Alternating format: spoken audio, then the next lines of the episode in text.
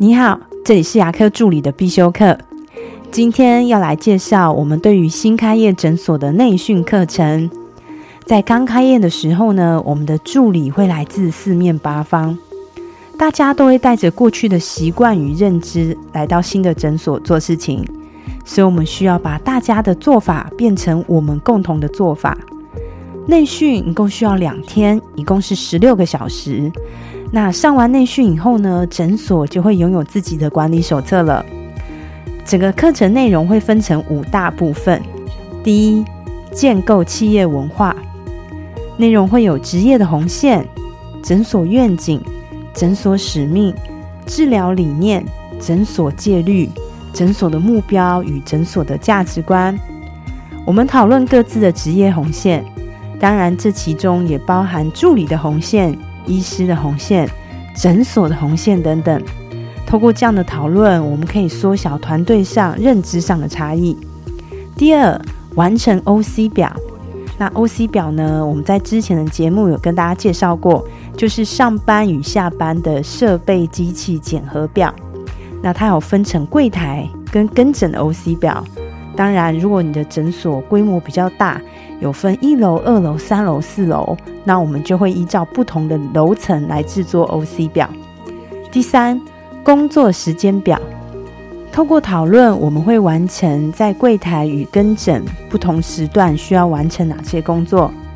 第四，SOC 工作站，把跟客户的接触点细分为五十个工作站，并写下每个工作站的标准。以接电话为例，接电话里面又分电话预约工作站、提醒看诊工作站、术后关心工作站、电话询价工作站与客户抱怨工作站。那当然，大项还有分挂号工作站、候诊工作站、批价工作站、代位工作站、撤台工作站、手术代位工作站等等。第五，SOP 工作站。那 SOP 它是比较偏向内场的部分，我们会把一些工作用标准化的方式写下来。那里面一共有二十个工作站，有我们要开启电源电压的 SOP，清洗衣服动筋的 SOP，模型寄送或是收送的 SOP，器械清洗 SOP，器械消毒 SOP，垃圾清运 SOP。当然还有包括订餐的 SOP 等等，一共会有二十项。我会代理助理们与医师一起讨论。那有些部分如果大家有点争议或是分歧的时候，我会提供我的经验分享。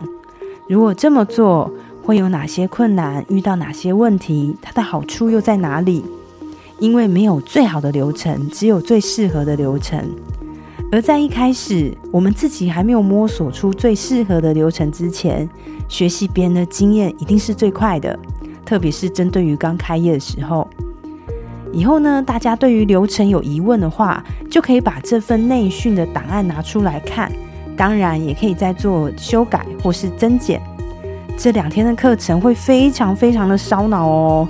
中午记得不要吃太饱，下午咖啡一定要准备好。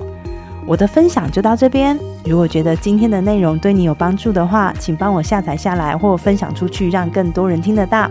如果你对牙科管理、自费咨询跟助理培训有任何问题，欢迎留言给我，或者是在龙语牙体技术所的粉丝专业也可以找到我。下次再见了，拜拜。